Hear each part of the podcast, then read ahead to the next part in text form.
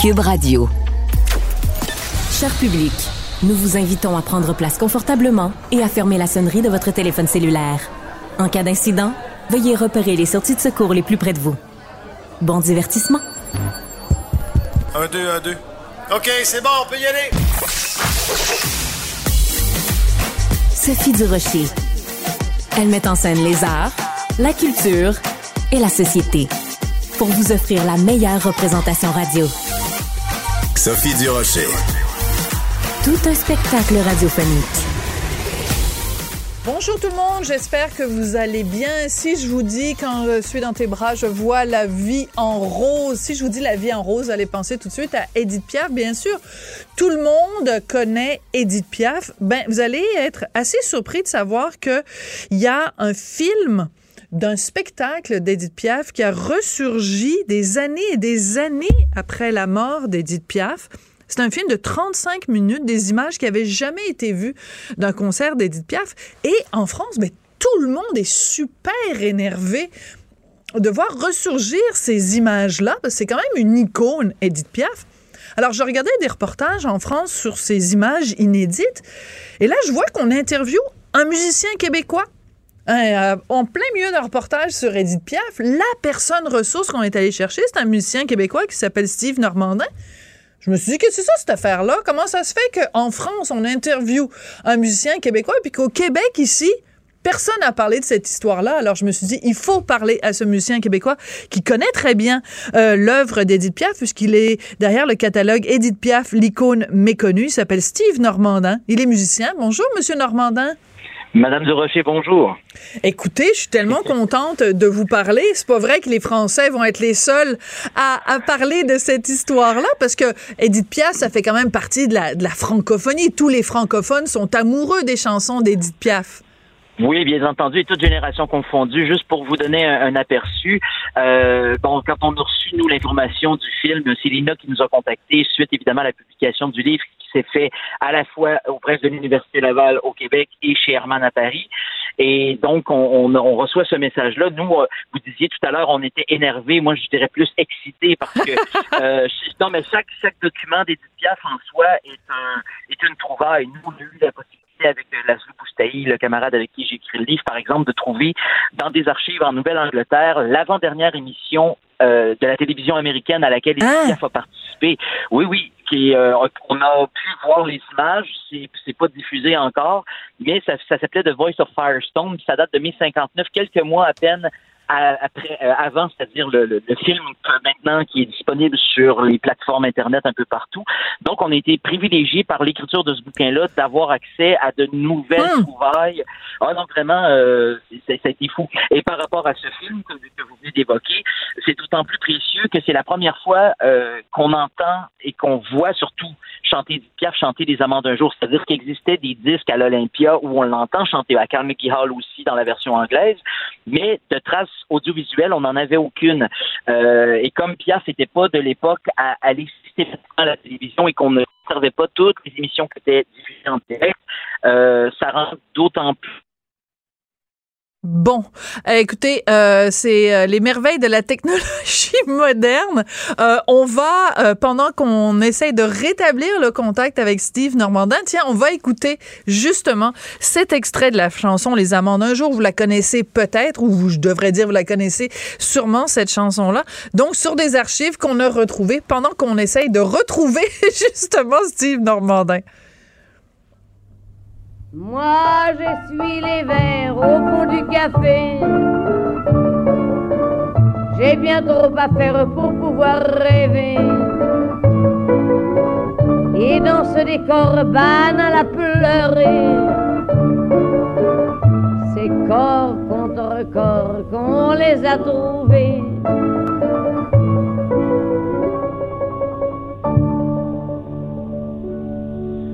On les se tenant par la main.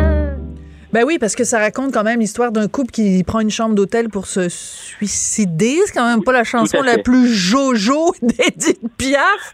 Euh, non, mais il y, en a, beaucoup comme ça. Mais en même temps, euh, ben, bon, euh, on, disait tout le temps qu'elle avait des chansons extrêmement tristes. Ça oui. oublié Mon manège à moi ou La vie en rose, même qui n'était pas prévu pour elle, bien que ce soit elle qui l'ait composé. Euh, ça lui est retombé dans les mains un petit peu plus tard, mais on a, on a quand même ces chances-là d'avoir enfin des images sur une chanson qui est mythique de son répertoire, mais de, de l'avoir euh, essuyé le verre et d'échapper le verre à la toute fin et de l'entendre se casser, euh, on est capable enfin d'associer le geste et l'image, donc c'est formidable. Absolument. Alors moi, ce, que, ce qui me fascine, c'est que donc l'Institut national de l'audiovisuel trouve ces images-là. C'était entreposé dans le fin fond des Yvelines. Là, c'est comme, mettons, en banlieue parisienne, mettons, disons ça comme ça. Il y avait 160 000 boîtes de films et de vidéos et quelqu'un est tombé par hasard, donc un petit peu sur cette, euh, ces images-là d'Edith Piaf, 35 minutes. Et là, euh, quand les gens tombent, euh, tombent là-dessus, ben là, vous, vous devenez en quelque sorte le, le, spécialiste, Monsieur Normandin. Donc pourquoi, pourquoi c'est aussi émouvant de retrouver ces images-là d'Edith Piaf? Qu'est-ce que ça nous dit sur la carrière de cette chanteuse qui a marqué des générations et des générations? Ben, il y a plusieurs questions. Je vais essayer de faire une réponse aussi succincte que possible. C'est-à-dire que, dans un premier temps, quand on me contacte, vous dites euh, spécialiste et mon, mon camarade Laszlo aussi euh, porte ce chapeau. Nous, on est des fans finis. Donc, euh, on s'est fait un livre qui nous manquait euh, cruellement et on s'est dit ce serait bien de pouvoir assembler les informations à la fois sur ces émissions de télévision, sur sur les disques, les nombreuses prises, parce qu'il lui est arrivé de chanter de nombreuses chansons, donc euh, à, de multiples reprises pour avoir des versions différentes. Et il y avait souvent des confusions. Donc nous, on s'est bâti ce, ce livre-là et quand Lina a retrouvé ses archives euh, précieuses, euh, oui, c'est vrai que c'est en banlieue, mais je pense que tout centre d'archives euh, a, ce problème de dire ben il faut tenir ça à un seul endroit. Dans ce cas-ci, c'est Paris, mais même à Montréal, les archives en général des, grandes sociétés, je, parle de Radio Canada, mais il y a beaucoup de choses qui se retrouvent à Ottawa ou à Montréal ou à Québec. ça, devient extrêmement compliqué de, de ramener tout ça. Et pour ce qui est des DICAF, c'est d'autant plus difficile que comme elle a fait très très peu d'éditions, celles qu'on a, on les garde précieusement. Et quand il y a des surprises comme ça qui nous, nous arrivent, nous, on était les premiers étonnés de savoir que ça se cachait, c'était mal identifié. Ils sont en train de faire la numérisation de plein de documents et jamais avant de tomber là-dessus. Donc, euh, je crois que même dans nos souhaits les plus fous, c'est pas interdit de penser qu'il y a d'autres extraits de concerts, ah, oui. peut-être pas de cette période.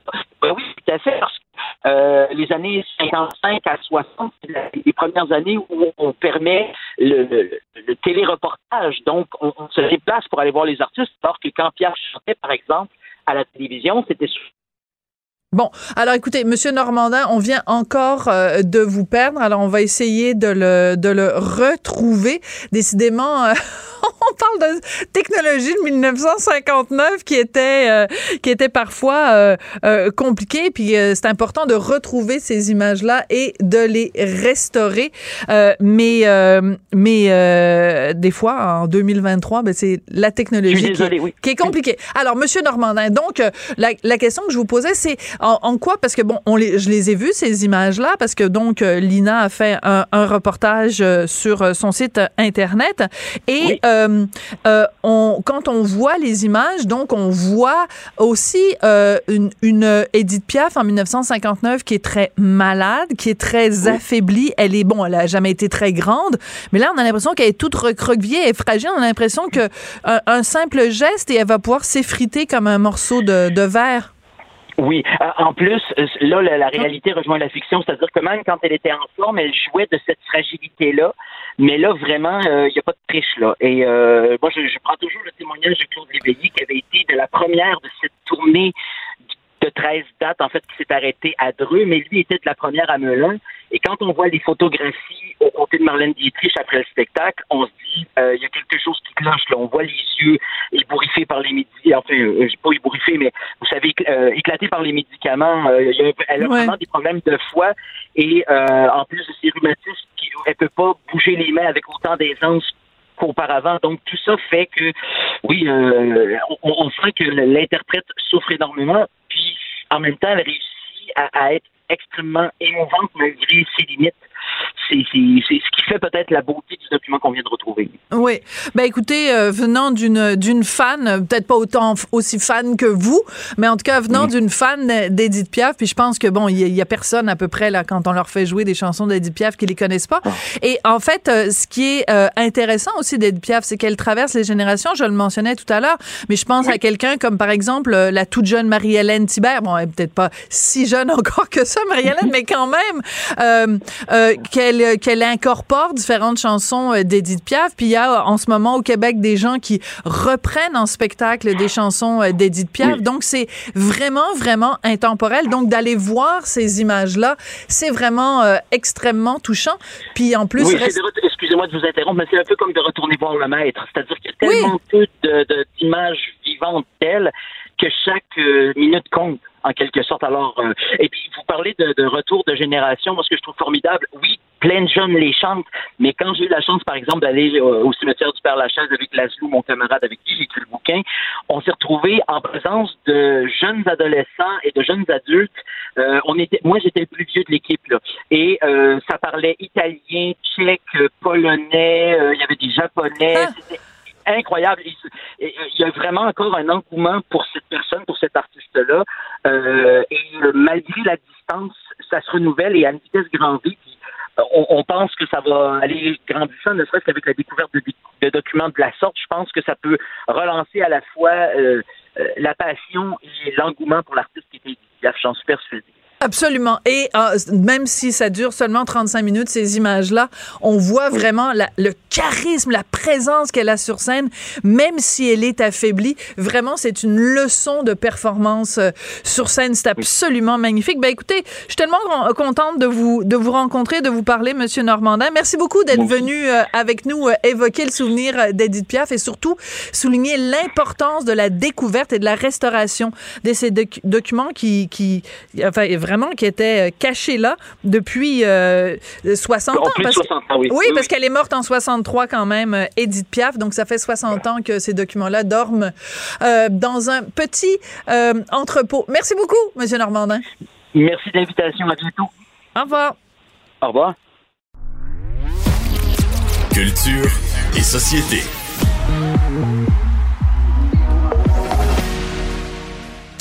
Bonjour Jean-François, quand tu euh, Jean-François Barry, bien sûr. Quand on a décidé de, euh, que tu ferais des chroniques euh, dans l'émission que j'anime, on s'est dit ben on va on va vouloir aller dans tous les domaines. Hein. Ce sera pas juste euh, du sport, de la culture, ça peut être société. Et j'adore ça parce qu'aujourd'hui, tu nous arrives avec un sujet intemporel, mais je pense qu'il va toucher tout le monde. C'est la notion d'ingratitude. Ça me touche énormément, ce sujet-là. Ouais, j'en doute pas parce que j'ai pensé à toi, entre autres, parce que tu as de la famille euh, dans l'autre continent. euh, puis, euh, puis les gens vont comprendre vers où je m'en vais avec ça. La, une des premières fois que j'ai que j'ai vécu ça, c'est l'ingratitude dans, dans le décès de quelqu'un. C'est, j'avais un, lorsqu'on est déménagé euh, pour la première fois dans une maison, tu sais, on est tout jeune. Puis là, euh, les voisins à côté étaient vraiment gentils. C'était euh, Richard, un, un Libanais qui a le cœur sur la main, qui m'a prêté des outils, qui sont venus garder les enfants. Il nous a invités à souper. Tu sais, il y a rien qu'il faisait pas pour nous. Euh, C'est comme s'il nous chapeautait un peu. Puis tu sais, nous autres, nos familles étaient loin. Fait que ça servait quasiment de grands-parents. Tu sais, Ah. quand il y a un petit rendez-vous imprévu chez le dentiste ou quelque chose comme Ouais. ça, tu peux-tu garder un tel, je vais, je revenais dans une heure. Tu sais, Wow. fait qu'ils ont été vraiment formidables avec nous. Puis quand on est déménagé, tu sais, on s'était dit, ah, on va revenir vous voir souvent. On est déménagé à cinq minutes de là. Mais la vie étant ce qu'elle est, ça, ça va vite. Et malheureusement, euh, Richard a eu une tumeur au cerveau. Puis ça a pris euh, deux mois après notre déménagement, il était décédé. Puis là, je m'étais senti poche parce que dans ce deux mois-là, je, je suis pas retourné. Je, je sais, je suis pas, euh, puis là, j'ai fait, hey, mais ce, ce, ce monsieur-là a fait beaucoup plus dans ma vie que moi j'ai pu faire pour lui. J'ai pas vraiment pris le temps de dire et tout ça. Fait que je me sentais ingrat.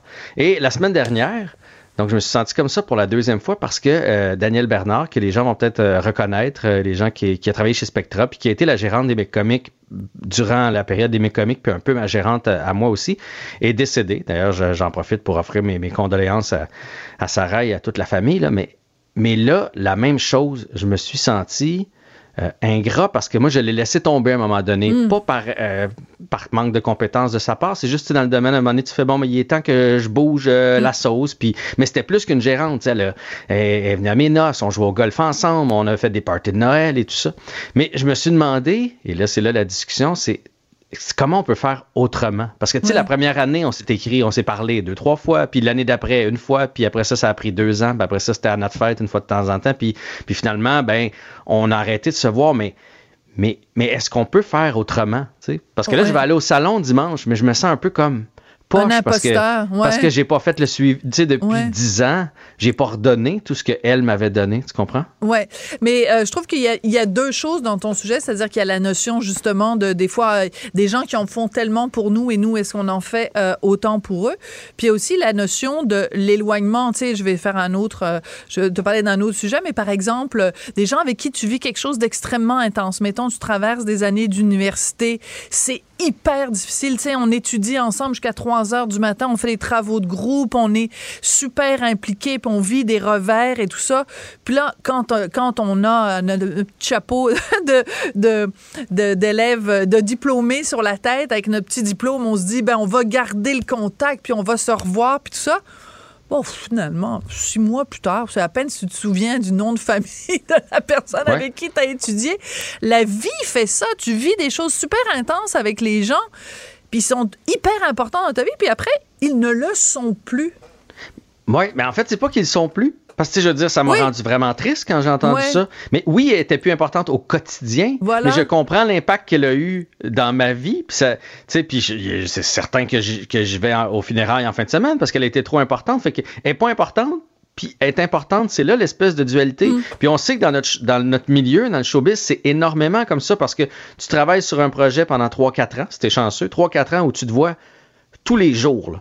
puis c'est des, fait que des scripteurs, des idéateurs, des recherchistes, d'autres co-animateurs, des comédiens. Puis là, à un moment donné, tout ça éclate. Mais là, tu te dis, évidemment, on va, on va garder le contact, mais c'est impossible parce que tu tombes sur un autre Mm. projet, puis tu as une nouvelle gang, puis tout ça. Puis là, je me suis dit, mais, euh, tu sais, puis là, malheureusement, j'arrive à, j'approche la cinquantaine, il va en avoir de plus en plus des décès, là. Tu sais, c'est. Je te le confirme.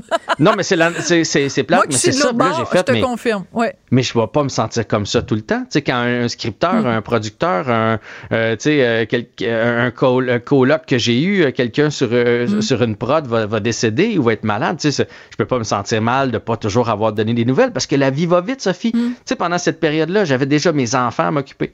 J'avais ma famille. J'ai mes parents avec qui je veux pas justement avoir de regrets ou d'ingratitude que, je vais voir. Mon frère, ma soeur, leurs enfants à eux autres, euh, le travail à travers tout ça, nos nouveaux amis. Fait que c'est impossible d'entretenir tout, ce- tout ce monde-là, tout ce temps-là, pour que le jour où il arrive quelque chose, dans- une maladie ou un décès, qu'on se sente pas, euh, qu'on se sente pas coupable, qu'on se Un sente pas peu. ingrat. Je vais dire euh, une solution, puis c'est drôle qu'on parle de choses aussi euh, personnelles, puis aussi intimes et aussi euh, humaines aujourd'hui.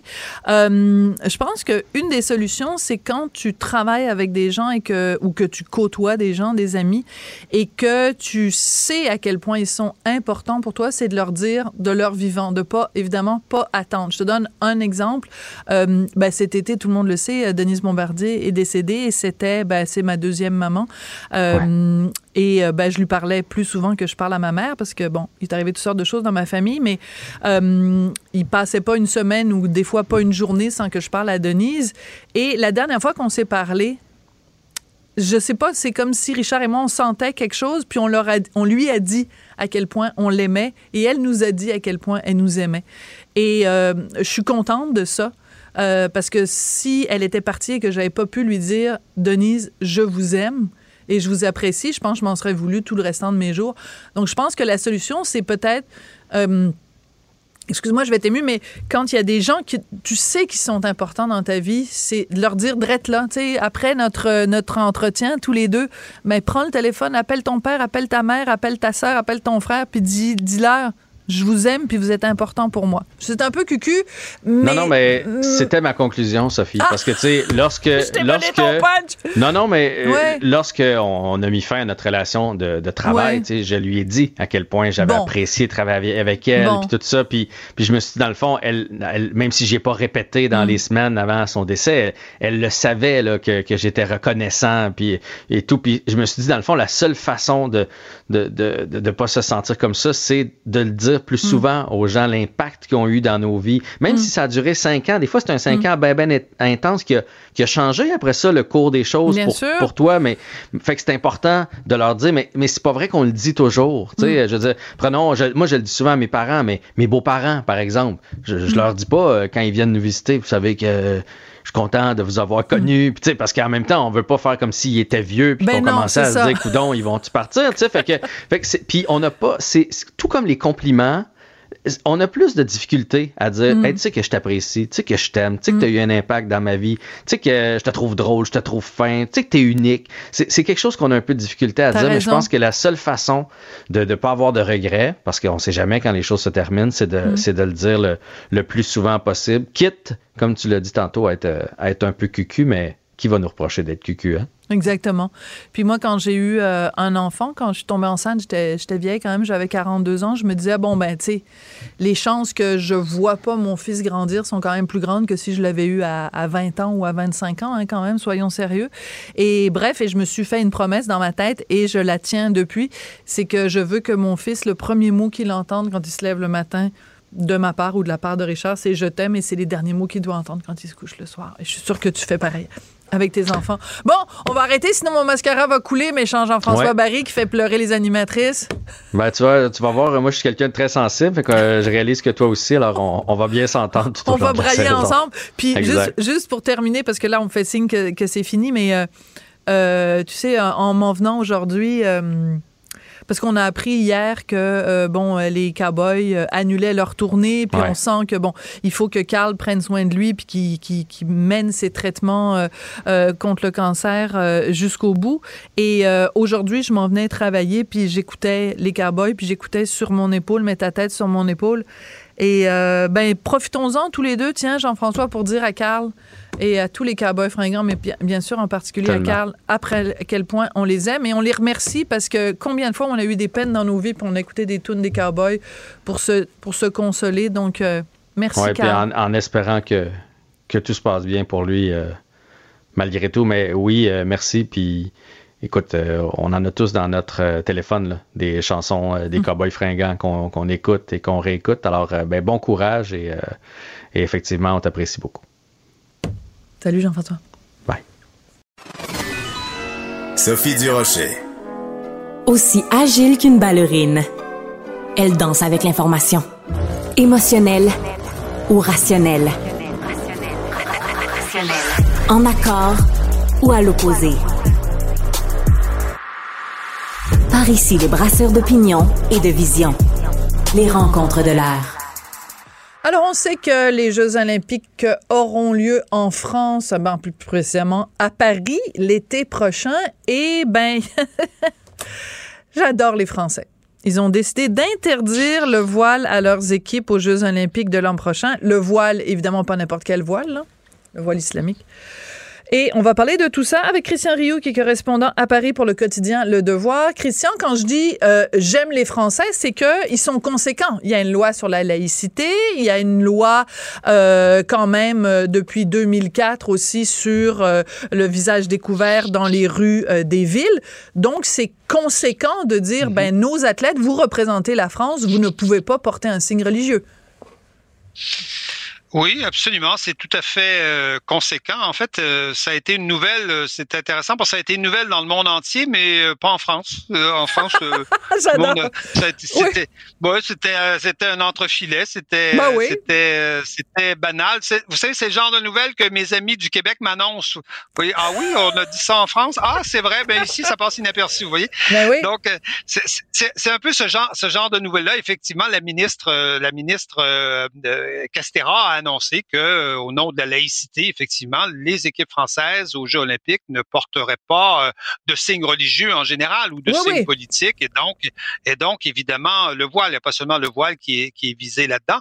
Donc pour pour les Français, c'est une c'est une chose normale, même si euh, évidemment il y a des débats ici aussi, euh, il, y a, des groupes qui essaient de d'imposer le voile dans le dans, dans, les équipes sportives. Sauf que euh, au mois de juin dernier, le le, le Conseil d'État a vraiment a vraiment tranché la question, c'est-à-dire il est intervenu en disant en disant qu'en France on prohibe tout port de signes ou tenue manifestement ostensible, hein, qui, qui, qui manifeste une, une, appartenance politique, philosophique, religieuse ou syndicale. Vous voyez? Donc, ah, c'est pas seulement c'est pas seulement les religions, c'est-à-dire qu'on n'a pas dans le sport à manifester euh, euh un, un, parti pour un parti politique ou pour ou pour ou pour une religion en particulier. Et ça, c'est très, euh, je pense, c'est très ancré en tout cas chez les Français. Et on peut vous dire, je n'ai pas en tête les sondages, mais si on fait des sondages là-dessus, on va dans l'ordre de 80% ou de 85 des, des, des, Français qui sont euh, qui sont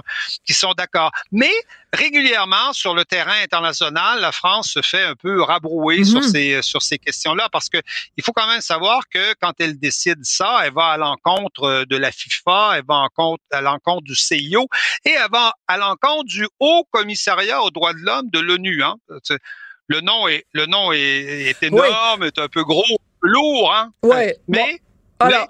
je veux juste quand même rajouter un petit quelque chose, Christian. Je sais que c'est votre chronique, mais je tiens à dire quelque chose. Parce que moi, quand on parle du haut commissariat de l'ONU ben tout ça, je veux juste prendre deux secondes pour rappeler à tous nos auditeurs et nos auditrices que l'ONU vient de nommer, et c'est un scandale éhonté. Et je vais ah, m'énerver. Non, mais je suis quasiment en train de casser mon petit Mac. Mon petit Mac est quasiment ah, abîmé. Oh. Ils viennent de nommer l'Iran, l'Iran, au Conseil sur le statut ben des femmes. L'Iran, mais c'est une blague. Ben mais qui, mais on se fout de la gueule des gens en faisant ça. Ben Alors c'est que l'ONU soit d'accord ou pas d'accord. Honnêtement, ils peuvent se le rouler et se le mettre quelque part. Ben, vous, savez qu'il y a au Haut Commissariat justement euh, aux droits de l'homme de, de l'ONU, il y a la Chine, il y a Cuba, il y a ben la Russie, il y a l'Ouzbékistan, le Pakistan. Alors, euh, vous voyez, un peu comment comment on, des grands démocrates. Oui, absolument. On, rigole. Évidemment, ils se prennent un porte-parole italien parce que ça fait un peu, ça fait, ça fait un, peu mieux pour venir abrouer la France. Mais, mais, mais c'est ce genre de pays-là qu'on retrouve au, au, commissariat. Donc, euh, donc voilà. Mais quand, mais quand même, ça fait, euh, je dirais que ça fait, euh, ça fait, ça fait du bruit parce que on, on, on, on a vu depuis un certain nombre d'années, quand même, depuis peut-être 2012, 2014, le voile s'imposer dans les Jeux, dans les Jeux olympiques. Vous savez qu'à l'époque, des voiles, des, des, signes religieux. Il n'y en avait pas dans les Jeux olympiques. C'est une ben question qui ne se posait même pas. Et puis, ben, en 2012, euh, à Londres, ça, ça a commencé hein, avec les équipes du Qatar, du, du Brunei, de, de l'Arabie de l'Arabie Saoudite. Ensuite, ça s'est confirmé en 2014 pour la pour le mondial féminin de, de, de football. Et aujourd'hui, c'est très très très nettement en recrudescence.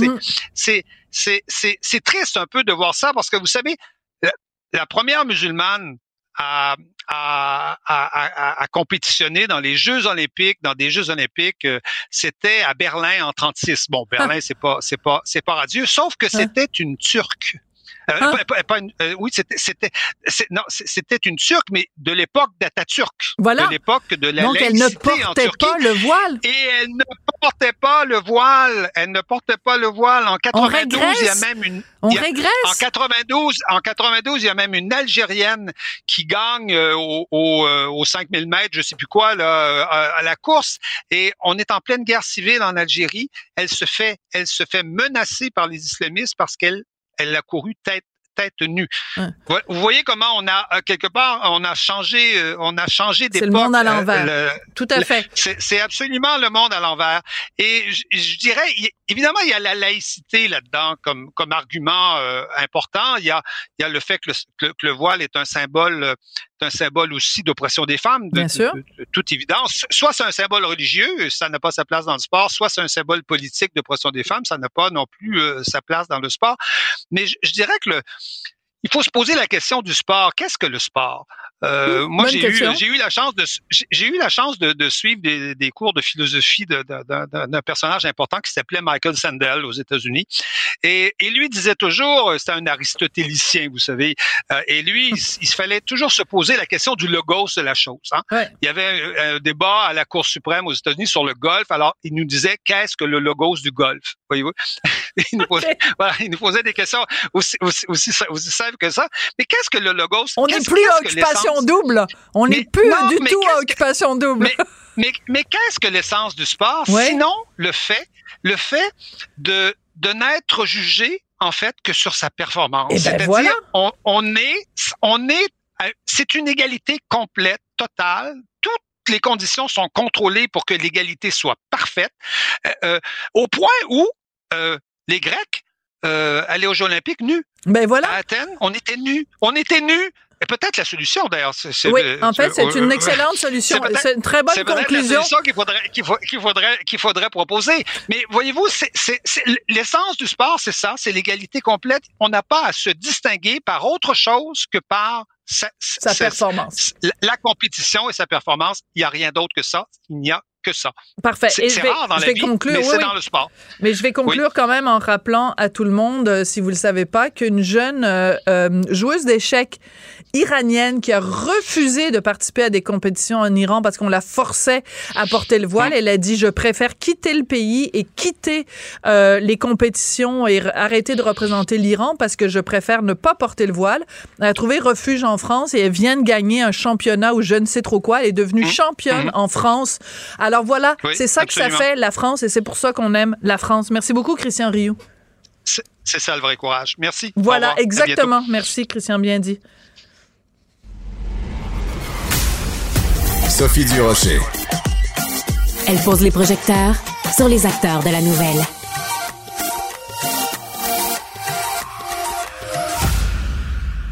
Grâce à mon collègue Louis-Philippe Messier, qui fait des chroniques absolument fabuleuses dans le Journal de Montréal, Journal de Québec, j'ai appris qu'il existait encore au Québec des clubs vidéo. Je pensais que c'était fini depuis longtemps. Il en reste quelques-uns. En tout cas, le dernier club vidéo de Montréal va ou a fermé ses portes. C'est bien triste, mais en même temps, et c'est ça le progrès aussi peut-être. Hein? On évolue, on évolue. Il s'appelle Luc Major, propriétaire donc du dernier club vidéo de Montréal. Il est au bout de la ligne. Bonjour, Monsieur Major. Bonjour, Nancy Rocher. Alors, vous aviez donc un, club vidéo qui s'appelait Le Cinoche. Il a existé pendant combien de temps, ce club vidéo? Ça fait, ça fait 15 ans au mois de, au 1er mai, ça, fait 15 ans. Et euh, pour quelle raison euh, vous avez décidé que c'était le temps en 2023, puis que, bon, vous aviez donné, puis que là, il fallait euh, mettre fin à tout ça? Bon, ça faisait longtemps, je pensais à fermer, mais là, c'est presque plus tenable parce que les nouveautés, ça représentait la moitié de mon chiffre d'affaires, puis là, ils, sortent presque plus de nouveautés. C'est rendu qu'ils sortent une ou deux nouveautés par mois. Avant ça, ils en sortaient systématiquement à chaque semaine. Puis ils sortent plus euh, les films qui se louaient le plus sur le plateau, là, comme les films français, internationaux, au répertoire, ils en sortent quasiment plus. Là. C'est rendu presque du film hollywoodien. Puis ça peut pas aller à s'améliorer, plus que ça va aller, le moins qu'ils vont, qui vont sortir de DVD. Sais des, DVD euh, juste pour des sacs vidéo qui restent au Québec. Là. Non. Euh, par contre, est-ce qu'on peut dire que c'est quoi? C'est le, le, le, les plateformes de streaming qui ont tué le club vidéo ou c'est le fait que maintenant, quand on va au cinéma, c'est une expérience euh, quasiment en 3 Tu sais, il y a du 3D, il y a du IMAX, il y a des jeux, il y a des sièges inclinables, il y a des patentes à gosse, puis il y a toutes sortes d'affaires qui se passent. Fait que donc, rester à la maison avec un DVD c'est moins intéressant? Non, je crois pas que c'est le cinéma. C'est plus qu'est-ce qui a remplacé l'expérience DVD. C'était euh, les streamings, euh, Netflix. Euh, les, on peut regarder les nouveautés sur sur Bell ou Vidéotron. puis il y a de plus en plus de plateformes. Avant, il y avait seulement Netflix. Là, il y a maintenant, il y a, Apple, il y a Amazon. Il y a de plus en plus d'endroits on peut euh, des films. Mais en même temps, quand on est un vrai cinéphile, il y a parfois des films qui sont introuvables. On a beau chercher sur les plateformes, on ne les trouve pas. Et le seul endroit où on trouvait ces films-là, Monsieur Major, c'était justement dans des clubs. Puis aussi, quand on va au club vidéo, ben on vous parle à vous, vous êtes un cinéphile, on rencontre d'autres gens qui aiment le cinéma, on dit ah tiens, as-tu vu le dernier film de Abdelatif Kashish As-tu vu ci, as-tu vu ça Ah oui, à thème euh, Adèle Exarchopoulos, je l'ai vu dans un film. Va. Ben là, on n'a plus ça. On est, on est pogné chacun chez soi et puis on n'a plus cette communication. Moi, je sais, j'ai encore plusieurs films qui ne sont pas trouvables nulle part, sauf qu'il n'y a plus assez d'achalandage dans mon magasin pour ça. Comme je dit tantôt, les nouveautés, c'est la moitié de mon chiffre d'affaires. Mon mur de nouveautés, c'est à peu près 300 DVD qui se louaient autant que les 13 000 autres titres de répertoire, puis de classiques, ah, puis de films internationaux que j'avais dans le magasin. C'est-à-dire, les clients que j'ai, ils veulent absolument pas que je ferme, mais là, c'est c'est de plus en plus euh, difficile.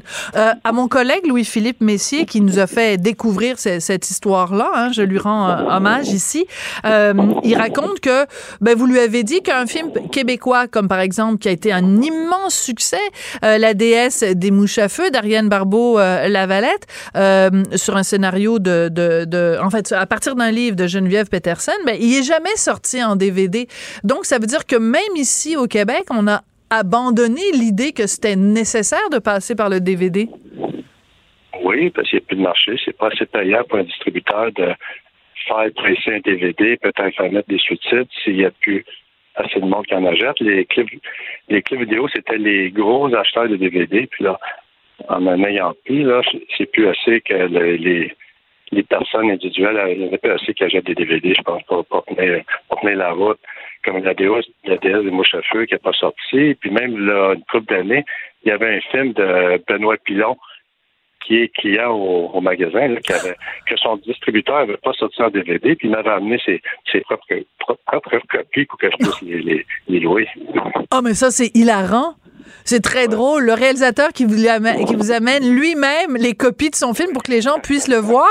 J'adore cette histoire-là. C'est ça. Son distributeur, tu sais, il avait vu qu'il n'y avait pas de, tu sais, il y avait pas de sous à faire avec ça, avec le DVD. Ouais. Il n'y a plus, ça, il y a assez de monde qui, en achète, là. Est-ce que vous êtes triste ou vous êtes résigné? Ah, les deux. Je suis triste et résigné. Ça, ça, a été dur de prendre la décision. J'avais commencé là, il y a deux ans, j'avais mis le, le, le, local en vente, puis le préparé à vendre. J'avais commencé à vendre des DVD que j'avais juste une copie. Puis toutes les fois que j'en vendais un, ça, ça, me faisait mal au cœur. Si je l'avais pas vu, je demandais au client s'il voulait pas, revenir le lendemain pour que je puisse la garder entre-temps. J'adore ça. J'avais pas, j'avais pas vendu le local. Finalement, après un an, j'ai enlevé la pancarte à vendre. J'ai continué une autre année c'est là qu'on est rendu aujourd'hui. Là. Qu'est-ce que vous avez. Là, en ce moment, au, moment où on se parle, vous avez combien de, de DVD physiquement là, dans votre magasin? Ah, je dois en avoir euh, peut-être 7 18 000. J'ai 13, 13 000 titres différents, plus les doublons, puis les, les, les triples, puis les films à vendre. OK. J'avais beaucoup. J'avais même, même jusqu'à jusqu'à samedi dernier, je passais encore à monsieur dans mon appartement. Ah oui. Je ne l'ai pas menté faire parce qu'il y en a encore, il y en a plusieurs que j'ai pas vus. Puis alors je suis rendu, peut-être avoir juste ça à un moment donné le temps de regarder des films, là, je les aurais plus. Bon, ben, vous avez juste à en mettre une coupe de centaines euh, de côté. Euh, à 365 par année, vous en regardez un par jour. Il faudrait que vous en ayez, je sais pas, 3600 pour les dix prochaines années. le prix, c'est trop dur et déchirant à faire. Oui, je comprends, je comprends. Donc, alors, vous allez faire quoi? Vous allez faire une grande vente? Vous allez les vendre euh, à combien chacun? Qu'est-ce que, comment vous allez... Je vais faire une... Excusez-moi. je vais faire une vente le, le 4 novembre qui va commencer. Puis là, j'ai comme fixé un prix là, pour l'instant. Ça va être environ 12 Il y a des films qui valent beaucoup plus cher que ça. Là. Il y a des films de collection là-dedans. Sauf, puis d'un autre côté, il y en a qui valent pas grand-chose. À 12 piastres, je pense que je vais, je vais pouvoir en vendre pas mal. Ouais. Bon, je vous demanderais juste un service. Pouvez-vous, s'il vous plaît, ne pas prévenir Richard Martineau que vous mettez des comme 30 000 films en vente? Parce que chez nous déjà là et, toutes les, dans toutes les pièces de la maison, il y en a. Je vais à la toilette, puis à un moment donné, j'ouvre un tiroir, puis c'est rempli de DVD de films hongrois en noir et blanc, sous-titrés en serbo-croate sur l'histoire d'un gars qui épluche une patate. À un moment donné, et alors ne le dites pas, s'il vous plaît, Richard Martineau, parce que c'est des plans pour qu'il en achète 8000, puis qu'on doit déménager pour avoir une pièce juste pour les DVD. Non, non, j'en sais quelque chose. C'est très dur de se départir de ça. On est très attaché. très attaché. Écoutez, merci beaucoup, euh, Monsieur Major. Euh, c'est la fin d'une époque, mais en même temps, vous nous avez fait euh, rêver, puis vous avez fait euh, rêver aussi des générations de, de cinéphiles. Alors, avis à tous, à partir du 4 novembre, il va y avoir plein de DVD à vendre. Et puis, ben, bonne suite des choses, Monsieur Major. Merci d'avoir pris le temps de nous parler aujourd'hui. Merci à vous, Rocher. Merci. Merci, bonjour. Sophie Durocher. Un savoureux mélange artistique de culture et d'information. On parle régulièrement des ravages de la pornographie. Bon, il y a la pornographie euh, correcte, la pornographie qui fait de mal euh, à personne. Euh, puis bon, c'est difficile de trouver des gens qui n'ont pas à un moment donné regardé de la pornographie, continué de la pornographie, mais il y a aussi derrière tout ça, tout un système d'exploitation sexuelle qui doit être dénoncé. Et ce dont va nous parler aujourd'hui Sybelle Olivier, qui est journaliste à la recherche chez Cube Radio. Bonjour Sybelle. Allô. Pourquoi tu nous parles de pornographie aujourd'hui? Je me suis plongée dans l'univers de la pornographie et je te dis que ma naïveté en a pris ah, tout un coup. Oui. Bon, vas-y. C'est parce qu'il y a un rapport qui a été publié hier euh, par euh, hier 27 septembre par le Haut Conseil à l'égalité entre les femmes et les hommes en France, un peu comme notre Conseil du statut de la femme au Québec, qui est une institution qui va faire des recommandations au gouvernement, donc euh, toutes sortes de recommandations pour la condition des femmes. Alors, un rapport choc qui s'appelle Pornocriminalité, mettons fait à l'impunité de l'industrie pornographique. Comme tu le dis, mais le rapport révèle en fait que c'est une grande industrie d'exploitation sexuelle. Ce qu'ils ont fait, c'est qu'ils se sont penchés, ils ont fait une étude sur les quatre principales plateformes de pornographie, dont Pornhub, qu'on connaît ici. Mm-hmm. Euh, et donc, ce qu'ils veulent faire avec ça, ben, c'est d'obliger le gouvernement à donner plus de pouvoir aux autorités qui régulent le numérique et quasiment leur donner un monopole pour leur permettre d'aller filtrer et de dire hmm. vous vous arrêtez de faire ça, vous vous enlevez telle vidéo et vraiment euh, même leur permettre de bloquer les des sites comme Pornhub complètement de la France parce que vraiment visiblement ça fonctionne pas la régulation. Voilà, parce que c'est depuis le début le problème qu'on voit avec Pornhub, c'est qu'il y a des vidéos qui sont téléchargées où il y a des scènes de viol, des scènes de pédophilie, euh, des scènes de, de vraiment de, d'agression. De, ben C'était absolument épouvantable. Et même quand les gens demandent et font des démarches auprès de Pornhub ou d'autres plateformes, ces plateformes font semblant de rien entendre et il n'y a pas suffisamment de modérateurs. Vraiment pas. Puis on va y revenir à ça, voir c'est quoi un peu les outils. Mais c'est ça, je veux juste clarifier quelque chose aujourd'hui. Je ne parle pas des scènes là, qui sont tournées à Hollywood avec un agent de proximité. On parle, comme tu le dis, Des, des, vidéos qui sont téléversées qui ne devraient pas être là. Alors, sans grande surprise, le rapport, deux grandes conclusions. Déjà, l'industrie est un véritable système d'exploitation sexuelle, euh, des enfants également, parce que beaucoup de filles de vidéos, on sait pas trop si la fille est mineure ou elle l'est pas, mais bon, on le laisse là quand même parce que, mhm. bon, les personnes aiment ça. Hein? Et sinon, des agresseurs qui carrément publient des vidéos de leur agression d'enfants, puis il y a des gens qui vont regarder ça. Deuxième grand constat, la demande pour les violences sexuelles est exponentielle. les catégories changent et de plus en plus de vidéos sont, sont téléversées dans ces catégories-là. Je te donne juste quelques exemples de titres. Attention à vos oreilles, euh, ça, fait mal à entendre. Là. torture, électrocution, pénétration surprise. C'est quoi, c'est une pénétration surprise, Sophie? Pas mal un viol. C'est pas mal un viol. Ouais. C'est deux mots pour dire un mot. Choking, euh, boucaqué, si on l'a entendu notamment avec un des sites français là, qui est comme plein d'hommes qui vont pénétrer une femme, éjaculer sur elle, euh, les gangbangs, ensuite plein de vidéos qui euh, titrent avec le dénigrement racial. Donc tout ça est de plus en plus demandé et consommer. Alors, c'est là-dessus que se sont penchés réellement. Et, et, comme toujours, quand il y a quelque chose, quand il y a une pièce à faire, ben, plus ben oui. euh, l'offre et la demande. Là, donc, un fou dans une poche, c'est sûr qu'ils vont ils vont l'offrir. Est-ce que dans ce rapport, euh, on fait juste constater ou on offre des pistes de solutions? On en offre quelques-unes, mais que je l'ai dit, elle n'est pas plus compliquée que d'avoir un système de régulation qui est beaucoup plus clair et qui permet à des, à des systèmes comme le leur qui s'appelle Pharos d'avoir vraiment vraiment plus de jeux pour pouvoir enlever. Et deuxièmement, de, de statuer sur euh, les mots. Euh, comment on régule, comment on empêche une entreprise de permettre à des enfants de cliquer sur le petit bouton oui, j'ai 18 ans. Parce que la, la, la sémantique là-dedans est très importante parce Mhm. que lorsqu'on fait une mauvaise sémantique au niveau de la loi, ben facilement les industries peuvent la contourner, retourner en procès et encore une fois pendant des années, euh, ben, le, le système continue parce que eux vont se battre pour dire oui mais ça c'était pas clair. Le langage on a- est pas assez clair. Voilà, le Voilà. langage est pas clair. Ça, ça fait partie des solutions, mais c'est surtout des constats qui font. Je vous en nomme quelques-uns les plus importants. 90% des vidéos ont des violences sexuelles dedans. Attends, attends, wow, wow, wow, wow, wow, ma belle Cybelle. 90% des vidéos sur les sites qui ont été euh, observées par le Haut Conseil à l'égalité entre les femmes et les hommes ont des éléments de violence. C'est un pourcentage. Honnêtement, tu m'aurais demandé, je t'aurais dit, bon, ben, je pensais que c'était C'est presque ridicule. On, dit- on dirait presque, tu sais, quand on dit 99 de telle affaire. Non, non. Ouais. 90 des vidéos euh, qu'ils ont consultées, et ça, ça s'est fait pendant plusieurs années où ils ont accumulé des données, contiennent des violences. Mais pas juste des violences, de, tu sais, on y va rough un petit peu, là. Tu sais, des, des, des vraies violences sexuelles jusqu'à ce que j'ai découvert un mot qui s'appelle le prolapse, qui est la descente d'organes, Sophie. Les gens demandent ça. Tu sais, des pénétrations anales intenses, les gens en demandent, et ça, c'est une violence sexuelle très intense. Après ça, encore pire. 1,3 million de vidéos pédopornographiques avec des titres comme Trio avec papa, Écolière, Teen, adolescente, Sœur et frère. Ah, c'est de l'inceste, oui, et c'est demandé. Encore une fois, c'est pas tous les vidéos qui mettent en, qui mettent en scène ça qui sont réellement ça qui se passe. Mais il y en a que oui, ou du moins, c'est ça que les gens demandent. Euh, la perversion, OK, elle est là. attends, là. Je, je vais ouvrir une parenthèse parce que je, je sais que c'est ta chronique, mais je veux juste dire le monde. Fin de la parenthèse. Ben, c'est un peu ma, ma conclusion de dire finalement, tu sais, mais on côtoie. c'est parce on que la demande, elle est là. Mais Puis- on côtoie à l'épicerie, à la maison. on ça. côtoie des gens qui vont sur un truc puis qui demandent d'avoir une descente d'organes lors d'une pénétration anale Il y a une violente. corrélation. Euh, corrélation directe entre le visionnement de matériel pédopornographique et les agresseurs et les producteurs de ces vidéos-là. Donc, tous ceux qui sont passés à l'acte en ont regardé. Si on se dit que les jeunes, à partir de 12-13 ans, sont capables d'accéder à ces vidéos-là et d'être bombardés d'images de violences sexuelles, quels impacts ça va avoir plus tard dans leur sexualité, dans leur rapport, notamment avec les femmes?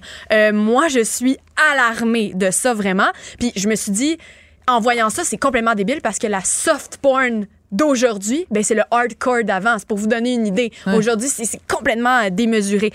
Il y a des batailles qui se font quand même Ouais. contre ces gens-là. Donc eux, le grand rapport, c'est vraiment pour dire au, au Parlement, ben, à, à l'Europe au complet, mais surtout Ouais. à la France, là, il faut absolument agir, c'est grave. Mais la France est un peu inspirée de ce qui est déjà commencé aux États-Unis. Ben oui. Eux ont plusieurs déjà euh, procès qui sont entamés contre Pornhub. Euh, ensuite, le, le- le Québec en a aussi une demande de recours collectif contre MindGeek, qui est la société mère de Pornhub sur des qui est à Montréal aussi, euh, qui n'est plus une entreprise canadienne comme telle parce que ça, elle est basée donc euh, techniquement au Luxembourg, mais elle est quand même ici à Montréal, donc recours collectif ici. Puis en trois ans, là, il y a au moins euh, sept recours judiciaires qui ont été entrepris au Canada, aux États-Unis contre MindGeek. Donc ici au Canada, on fait quoi? Ben, comme bien des affaires, on en parle. Et ah, faudrait faire quelque chose. Ah, ben oui. Hey, on va faire un comité. Euh, non, euh, une, une, une commission. Oui, des Ah, non. sages. On va Ah, des réunir des sages. Ah oui. Oui, ben là, il y, a- il y a 70 sages qui s'est élevé au Parlement en 2021 pour dire euh, là, on demande une enquête criminelle. Ben là, on est en 2023. Donc, c'est ça. Ensuite, euh, je veux rapidement parler des, Oui, je veux parler rapidement des outils. Euh, on l'a dit, résumé, non, il y en a pas. Pour les enfants, il y en a un, par contre, au niveau de la pédocriminalité. C'est le projet Arachnid qui a été créé ici, euh, au Canada, qui est maintenant dans 13 pays. Et ça fonctionne. C'est l'intelligence artificielle qui est capable de détecter des images euh, qui pourraient contenir donc des, des, des enfants. Euh, et depuis le 6 ans ben, d'implantation, c'est 35 millions euh, de suppression de, photos d'enfants qui ont été faites. Donc, au niveau des enfants, il y a des outils qui existent. Euh, alors, pour les adultes, pour les femmes, pour les viols, pour le consentement, évidemment que c'est une mission qui est extrêmement compliquée. Comment on prouve le consentement dans un vidéo? Eh oui. Mais un des grands moyens, c'est d'abord d'empêcher les enfants d'avoir accès à du Bien sûr. contenu comme ça. Et comme je l'ai dit au début, c'est la perversion des gens le problème, selon moi, ou un des grands problèmes, parce que eux vont toujours continuer d'en produire, mais nous, est-ce qu'on va toujours continuer d'en demander? Moi, ça me fait peur. Oui, c'est ça. Puis la demande, puis la distribution, parce qu'il peut y avoir des gens qui en produisent, des gens qui veulent, mais ça prend un facilitateur au milieu qui met en contact ceux qui le produisent puis ceux qui la consomment. Et c'est à ces facilitateurs-là qu'il faut, euh, qu'il faut s'attaquer, puis il faut les rendre imputables aussi des, euh, ben, des dommages euh, que ça cause. Écoute, je pensais jamais parler de descente d'organes à une émission de radio un jour. C'est fait. Euh, dans un cadre euh, de, de violence sexuelle. Ce sont des mots qui sont pas faciles à entendre, mais c'était important. Donc, euh, merci de nous avoir parlé de ça, euh, Sibelle. Et puis, ben, c'est toujours intéressant. tes chroniques, merci beaucoup, Sibelle Olivier. Je voudrais remercier à la recherche Audrey Robitaille et Marianne Bessette. Prendre le temps aussi de remercier à la réalisation et la mise en onde Tristan Brunet-Dupont. Merci beaucoup d'avoir été là. Les gens. Les gens, Sibelle. Le monde, je te dis que c'est décourageant. Merci beaucoup. Au revoir et à demain. Cube Radio.